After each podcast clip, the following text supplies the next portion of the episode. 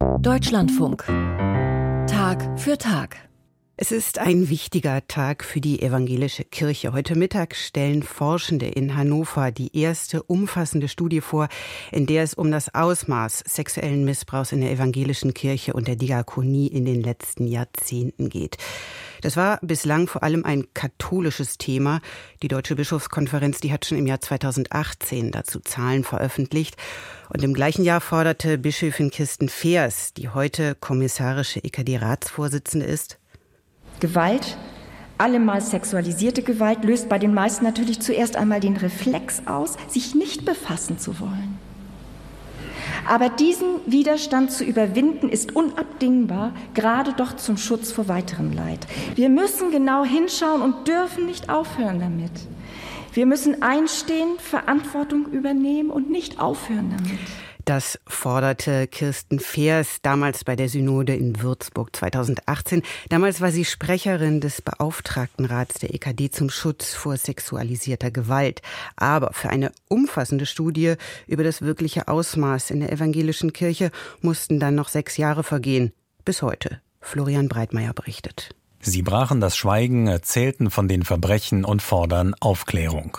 So wie Nancy Jans, die sich als Sprecherin des Beteiligungsforums der Evangelischen Kirche in Deutschland für Betroffene sexualisierter Gewalt engagiert. Ich denke, dass es genau das brauchte, dieses Aufschreien und immer wieder Anklagen und Einfordern von Betroffenen, weil sonst bewegt sich so eine träge Institution wie Kirche nun mal nicht. Zehn Jahre nach Bekanntwerden des Missbrauchskandals gab die evangelische Kirche im Jahr 2020 die unabhängige Forumstudie in Auftrag.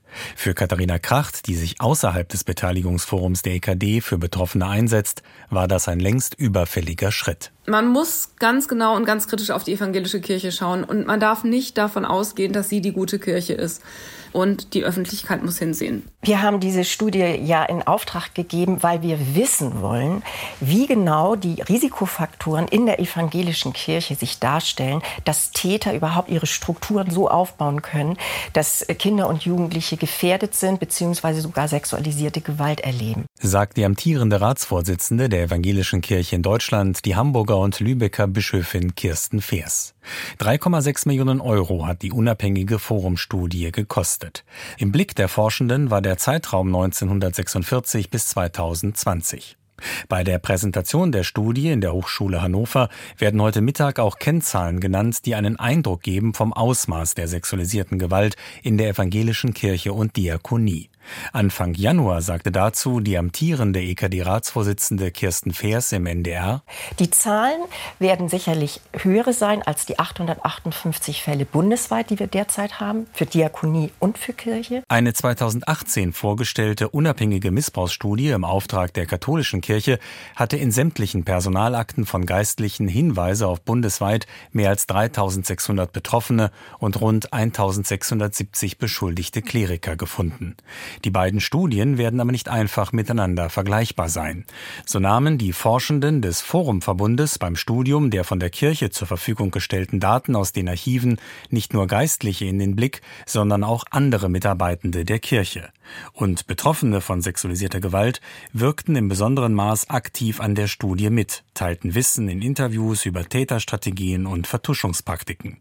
Für die unabhängige Beauftragte der Bundesregierung für Fragen des sexuellen Kindesmissbrauchs, Kerstin Klaus, ist die bundesweite Studie ein wesentlicher Schritt, um auch auf regionaler Ebene bei der Aufklärung und Aufarbeitung sexualisierter Gewalt voranzukommen, verbunden mit dem Ziel, dass deutlich konkreter als bisher Taten aufgedeckt werden, Verantwortliche auch im Kontext Kirche genannt werden. Also wer hätte verhindern können, wer hat wann nicht gehandelt und wer trägt heute Verantwortung. Das sind Fragen, die vielfach unbeantwortet sind. Nancy Jans und Katharina Kracht wollen auf ihren Wegen das Thema sexualisierte Gewalt wachhalten und Gerechtigkeit für Betroffene einfordern. Die müssen angemessene Entschädigungssummen erhalten. Die müssen viel höher sein, als es bislang war. Die sind nämlich noch niedriger als in der katholischen Kirche. Und Betroffene müssen auch endlich unterstützt werden, dass sie nicht alleine mit der Kirche um Aufarbeitung kämpfen. Es braucht immer wieder diesen Finger in der Wunde, damit überhaupt was passiert. Leider. Florian Breitmeier berichtete über die Studie zu sexueller Gewalt in der evangelischen Kirche. Diese Studie, die wird heute Mittag in Hannover veröffentlicht.